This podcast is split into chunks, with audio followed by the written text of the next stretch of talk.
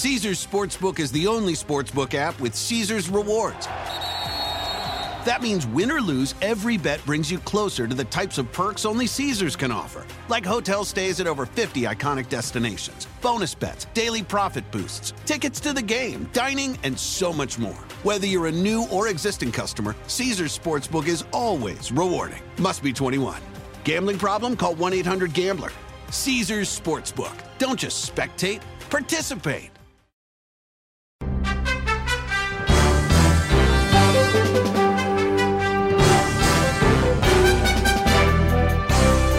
Hola, ¿cómo estás? Soy Fernando Espuelas desde Washington. Muy buenas tardes y gracias por acompañarme. Esta mañana empecé a leer un artículo muy muy interesante en el New York Times, un análisis uh, sobre un estudio que se hizo en la Universidad de Chicago. Ahora, la Universidad de Chicago es una de las joyas uh, universitarias del mundo, tiene una reputación global, es un lugar uh, muy, muy serio. Por, te quiero darte el contexto de donde viene esta información. Y hay un profesor que se llama Robert Pape, uh, que dirige estudios sobre la política, y él estudió quién eran o quién son, mejor dicho, las más o menos 380 personas que han sido arrestadas por haber invadido el Capitolio. Ahora, se piensa que más o menos uh, entre 800 y 1000 personas entraron al Capitolio, pero se han arrestado hasta ahora más o menos 380. Y se está buscando más otras personas, etc. Pero en fin, sobre lo que ya se sabe quién son estas personas, este profesor Pape hizo un estudio muy interesante. Eh, trataron de determinar qué, qué los conectaba. ¿Cuál era la psicología o la uh, psicografía, ¿no? la manera que pensaban, eh, piensan sobre lo que ocurrió. Y más allá de que mm, aproximadamente 30 o 40 de estos individuos son parte de estas supuestas milicias, estos grupos de la extrema derecha y tienen su propia dinámica, pongamos eso al lado, el otro más o menos 90% de esta gente no son parte de ningún grupo revolucionario, no son uh, personas que tienen problemas mentales, no son personas que ah, inclusive tienen una situación socioeconómica baja. Muchos de ellos son media clase, media clase alta, profesionales, gente con dinero. Entonces, eh, esto fascina, por supuesto, a este profesor Pape. Pero ¿qué es lo que encuentran? Y esto es, fascinante. Y aquí es, sin entrar en la metodología, cómo se hace eso, porque no, es relevante, pero eh, el uso de estadísticas, ¿no? de comparación de diferentes bases de datos para entender quién es quién y todo el resto. ¿Qué es lo que encuentran? Es que casi todos de estos individuos vienen de condados a través del país que han perdido población blanca. ¿Ok? Esto es ah, sumamente relevante. ¿Por qué? Porque recordemos el, himno de Donald Trump, ¿no? Que es odiar a los inmigrantes. Esto es un mensaje político, pero es un mensaje cultural también. ¿Y qué es lo que estas personas, se entiende ahora, están muy preocupadas que está ocurriendo? Que ellos están perdiendo poder. ¿Relativo a quién? Inmigrantes y minorías. Y esto tiene un ah, movimiento detrás eh, eh, de conspiraciones a través de redes sociales. Eh, tiene hasta un nombre, le dicen The Great Replacement. The Great Replacement. Nos van a reemplazar, literalmente, ¿no? The Great Replacement. Que nosotros venimos aquí como fuerza invasora a reemplazarlos a ellos de alguna manera. No, claro, pero es una conspiración, no tiene que ser lógico. entonces, eso es eh, tremendamente fascinante, eh, no simplemente como un detalle de quién es esta gente, pero por lo que eso nos dice sobre el futuro de este país. Y ese es el punto que, de este estudio. Porque lo que sospecha Pape es que en realidad lo que está pasando aquí es que casi en forma no ah, muy bien vista, porque está ocurriendo en redes sociales, no, no, es en las calles, no es la gente con pancartas ni nada por el estilo, eh, se está movilizando un grupo de personas que se motivan por la ansiedad. La ansiedad del cambio, la ansiedad de personas de color, en particular los latinos, en particular los negros, en particular hemos visto ¿no? esta avalancha asquerosa, inmunda de atacar a personas de descendencia asiática, ¿no? Esas cosas que, que honestamente son terroríficas y están ocurriendo en todo el país. Eso es, es todo lo mismo, está todo conectado. Pero hay también un hilo conductor, una conexión histórica muy larga en este país. Este historiador, eh, este political scientist, para ser más claro, pero esto en el contexto de la historia, nos cuenta uh, que esto ha ocurrido varias veces. En el siglo XIX se, armó un nuevo partido, The Know Nothing Party, la peor marca posible. Saber nada, el partido de saber nada. Oh, wow, good for you. Ah, pero, ¿qué es lo que los motivaban? Eh, era el odio a los inmigrantes irlandeses católicos. Odiaban a los irlandeses. Pensaban que los irlandeses iban a destruir este país, ¿no? Eh, después, eh, el Ku Klux Klan, ah, que fue un fenómeno después de la guerra civil en el siglo XIX y después como que paró un poco, pero se reactiva ¿cuándo? En los años 1920, cuando hay ansiedad, es el fin de la Primera Guerra Mundial, hay problemas económicos, hay una pandemia, una pandemia, literalmente, y qué más, hay inmigrantes italianos, que eran como nosotros, los latinos, terribles, feos, ah, mugrientos, con enfermedades y con tremendas familias, nos vienen a, conquistar, a invadir. Y ahí es donde se reactiva el Ku Klux Klan. Por supuesto, hay muchos más. No voy a hacer un listado de toda la historia de Estados Unidos. Por supuesto, lo vimos en el 2016, ¿no? Ah, con Donald Trump. Eh, cuando todos lo vimos bajar de esas escaleras para dar ese maldito discurso de odio, Diciendo que los inmigrantes de México, los hombres de México son violadores. Eh, y todos lo vimos como, oh my God, ¿qué está haciendo? pero en realidad estaba haciendo algo coherente, malévolo, obvio, ¿no? Destructivo de la democracia, destructivo de la república, yes, pero acertado. Porque él, él no es que él inventó eso, él conectó a esa gente detrás de un movimiento. Ahora, ¿qué es lo que nos dice este señor Pip, este profesor Pip? Que en realidad lo que a él le preocupa esto no es simplemente un detalle, él no es historiador, él es political scientist. Y aquí es la diferencia, ¿no? Los historiadores, como yo humildemente, no soy historiador, en realidad estudié de historiador, pero nunca he ejercido. Pero en fin, para mí me fascina la historia y me fascina entender lo que ha pasado para entender el presente. Pero la gente de political science tiene otra ah, orientación, tiene otra orientación. ¿Y cuál es? Es tratar de entender los fenómenos políticos y aplicarlos hacia el futuro, en parte. Tienen otros propósitos. Entonces, ¿qué es lo que dice? E, esto es del ensayo que él publica hoy también en el Washington Post. Uh, dice, to ignore this movement and its potential would be akin to Trump's response to COVID-19. We cannot presume it will blow over.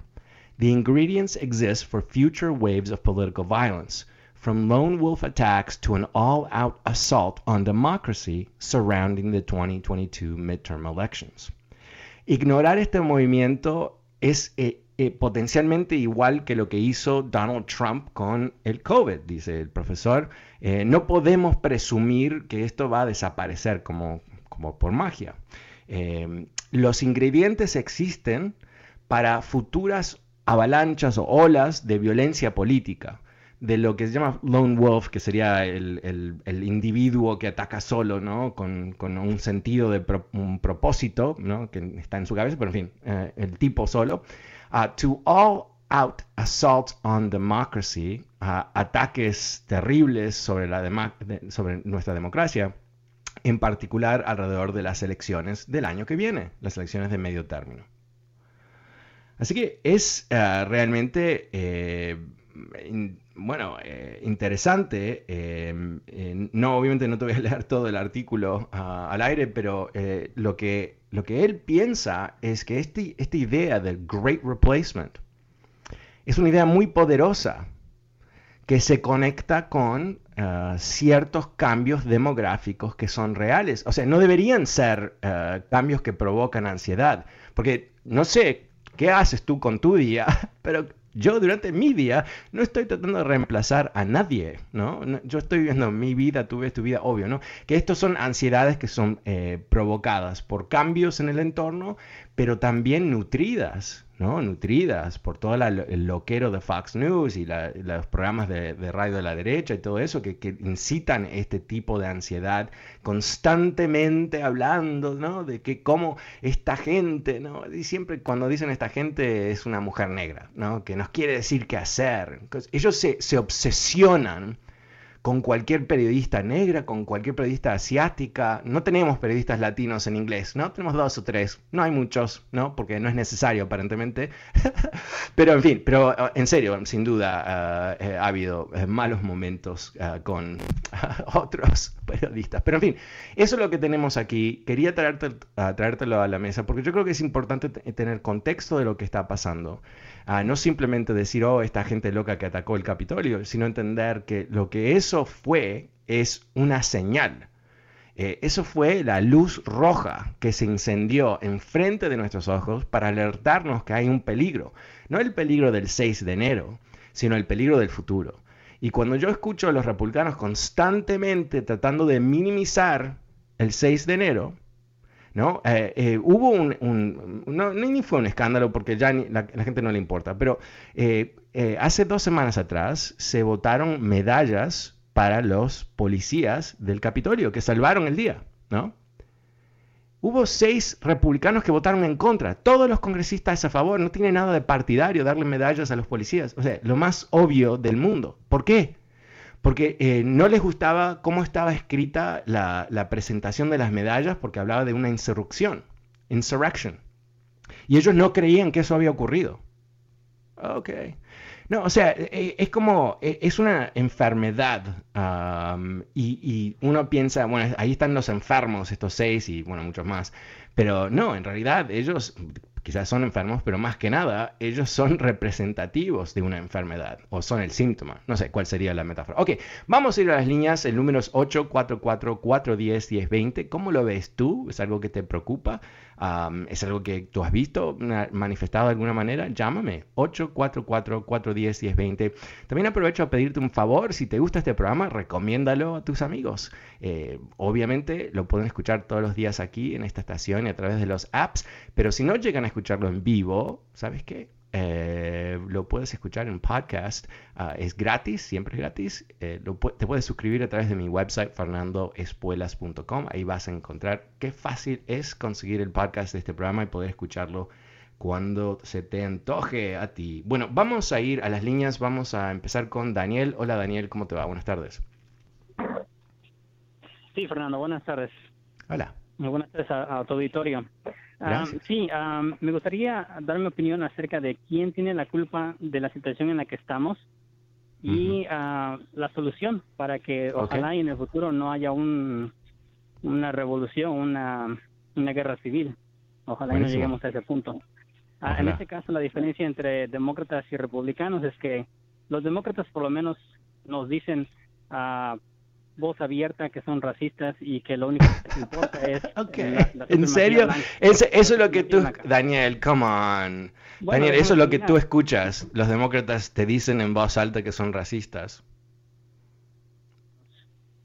Son racistas. Ok, ¿por qué son racistas? A ver, a ver. Ok, ok. Pero obviamente que, que, que, tú te, te, estás dando el lujo de decir que ellos dicen que son racistas en voz alta, pero no es el caso exactamente. Quizás hay algo que tú quieres a ver, ¿qué, es? ¿Qué, ¿Dónde ves ese racismo así tan, tan, ah, ah, tan ah, obvio?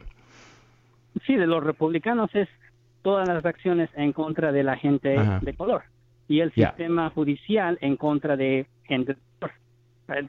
Te puedo dar una lista de todas las acciones que no, no, está bien, pero no, mi pregunta es sobre los demócratas, porque tú dijiste que los demócratas eh, son racistas a voz alta y yo me encantaría entender eh, qué está detrás de ese este comentario yo estoy hablando de los republicanos que son racistas abiertamente, pero, y ahí voy, déjame terminar, los, demócratas tienen mucha, tanta culpa igual que los republicanos, porque, y el, ejemplo está aquí, que durante Donald Trump había niños en jaulas y aún con Joe Biden tenemos a niños en jaulas.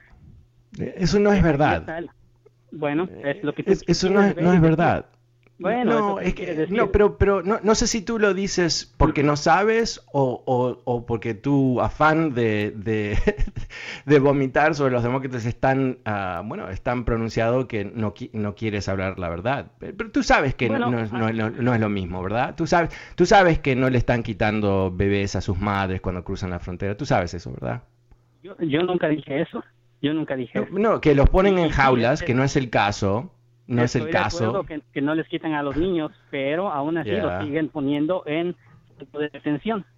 No, pero eh, mira, eh, eh, esto está clarísimo lo que dijo Biden. Por eso, por eso no sé si es que tú no sabes o te quieres hacer el que no sabes, no entiendo. ¿Qué es lo que pasó en la... Espera un segundito, espera un segundito, porque hay, algo verídico acá que podemos aterrizar y quizás te, provoca una nueva idea, ¿no? ¿Qué es lo que pasó en la frontera? obviamente hubo una explosión de, niños y, y, otras personas que llegaron, ¿verdad?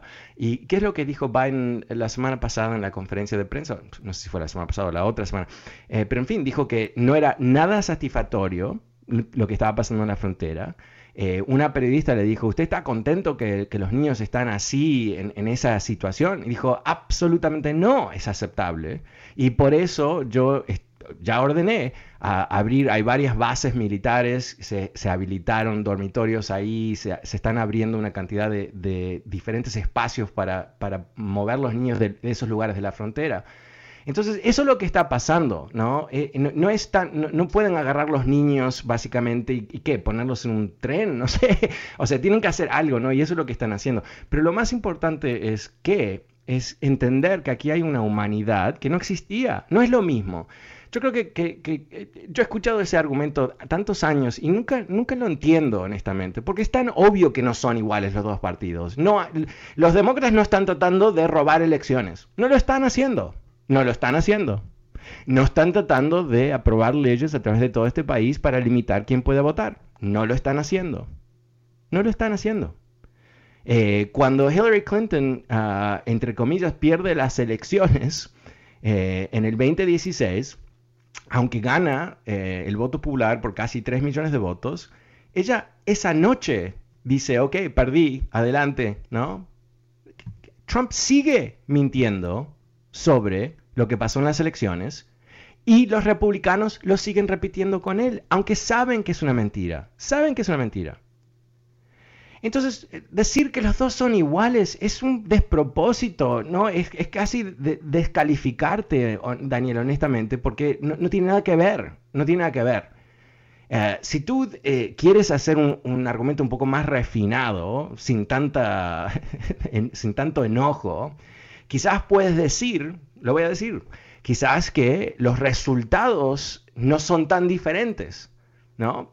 Quizás, no sé, porque no hay una, no hay una varita mágica que los demócratas tienen para resolver el tema migratorio. Entonces ellos tampoco, eh, lo dijo Biden, yo no estoy satisfecho con lo que está pasando, no, para nada, y por eso puso la vicepresidenta y todo el resto, pa, pa, pa, no, ok, vamos a ver cómo lo resuelven. Pero, pero la diferencia, y otra diferencia más que, realmente desestima tu comentario en forma brutal, yo diría, es que ¿quién quiere resolver este tema? Resolver este tema. Enjaular bebés, no, es un, no, se resuelve. Eh, hacer un acuerdo muy weird con México, donde México básicamente mantiene a esta gente en el otro lado de la frontera, aunque eso viola la ley de Estados Unidos. O sea, ¿qué es eso? ¿Es una solución? No, Trump no tenía una solución. Eh, él estaba tratando de ganar las próximas elecciones. ¿Y cómo lo iba a lograr? Ah, ah, poniendo en pie eh, un régimen anti-inmigrante ah, completo, verticalmente completo, ¿no? De, hablar mal de los inmigrantes a maltratarlos, toda una oferta completa. ¿Y quién quiere resolver este tema? Los demócratas. ¿Quién ha introducido leyes de reforma migratoria todos los años, los demócratas. ¿Qué presidente se comprometió con una reforma migratoria? Bueno, George W. Bush, y lo liquidaron los republicanos en el Senado en el 2007. Obama, ¿no? Después hizo Dreamers, lo trataron de matar Dreamers, no se resolvió hasta el año pasado. Eh, DARPA, ¿cómo se llamaba? Ah, no recuerdo muy bien, pero el programa que era el, como el gemelo de Dreamers para los padres de los Dreamers, ¿quién lo liquidó? Los republicanos en, las cortes. ¿Y quién se está comprometiendo ahora con llevar a cabo una reforma migratoria? Los demócratas. Ahora tú puedes decir quizás, bueno, sí, pero no lo aprueban. Ok, sí, porque no hay una dictadura aquí. Biden no es Dios y no es el emperador, ¿no? Él tiene un Congreso. Y sabes qué? Los votantes decidieron darle un Congreso en donde los republicanos tienen la mitad de los escaños. Ok, así es. Entonces, yo creo que esto, eh, esto no, lo, digo así con tanto con lujo de detalle, Daniel, eh, porque mm, quiero defender a los demócratas, pero yo creo que si no vemos las cosas como son, nos vamos a equivocar, ¿no? Nos vamos a equivocar. Eh, el, hubo un crecimiento muy importante de votantes latinos hacia Trump. Muy importante en forma relativa, ¿no? O sea, Biden ganó abismalmente y todo el resto. Pero en fin, pero hubo un movimiento. Eh, en particular de hombres latinos. Y yo creo que es ese movimiento, al menos de que sea, no sé, no sé, yo creo tiene que estar basado en una falta de información a cierto nivel. Sé que es más complejo que eso, sé que hay emociones y sé que los republicanos fueron muy audaces en manipular cómo piensa la gente, ¿no? Obvio. Y convencerlo de que los demócratas son comunistas y todo el resto, que, que quizás a ti te suena completamente absurdo Ah, pero, ah, y a mí también, obvio, ¿no? Pero, pero hay ciertas personas que se lo creen, en fin, no importa. Pero el punto es que eh, votar para el partido que quiere liquidarte de este país es lo más honestamente absurdo que, que, podemos imaginarnos, ¿no? Es, como, eh, no sé, como judíos para Hitler, ¿no? O sea, no tiene ningún sentido para nada, para nada, para nada. Pero en fin, pero ocurrió, ¿no? Y, y cuando te escucho a ti, Daniel, Em, eh, eh, tú me das la sensación de lo que ha pasado, ¿no? Y, no te culpo a ti, pero, digo, wow, qué malos son en comunicar los demócratas para que alguien como Daniel, que me ha hablado en otras ocasiones, él, lee, no, no, es ningún bobo por ahí, obviamente tenemos un punto de vista completamente diferente, pero realmente que él no sepa la diferencia que él no sepa esa diferencia, me parece eh, trágico para, para el país, ¿no? Eh, me parece trágico para el sistema político, porque yo en, toda mi vida eh, en este país, que son 60.000 años, llegué ah, con, en, un, en, un, pedazo de hielo de Rusia, me parece, pero en fin, yo nunca he visto un contraste tan dramático entre partidos. Nunca, nunca. Y recuerdo muy bien los años 80 con Reagan y los demócratas. Nunca, nunca, nunca. Porque siempre hubo un cierto encuentro en términos de valores eh, nacionales. ¿no? ¿Qué es ser un buen patriota y todo el resto? Pero ahora las cosas se han despegado, ¿no? Eh, tenemos eh, un partido que eh, literalmente está luchando para vender la idea que hubo un robo de elecciones, cuando toda la evidencia, inclusive de la administración de Trump, es que no hubo. Bill Barr, ¿recuerdas Bill Barr? Básicamente el, abogado del gangster. Attorney General de Estados Unidos, no, no amigo de la democracia, amigo de Trump dijo que públicamente antes de marcharse no hubo fraude, no hubo fraude. Buscamos, dijo, obvio, pero no lo encontramos.